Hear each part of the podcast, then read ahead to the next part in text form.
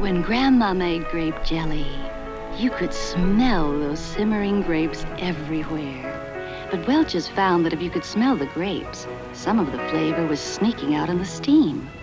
So they invented a special way to catch that flavor and put it back into their preserves and jellies. Welch's can't match the love Grandma put into her jellies and preserves. So they settled for a little extra flavor.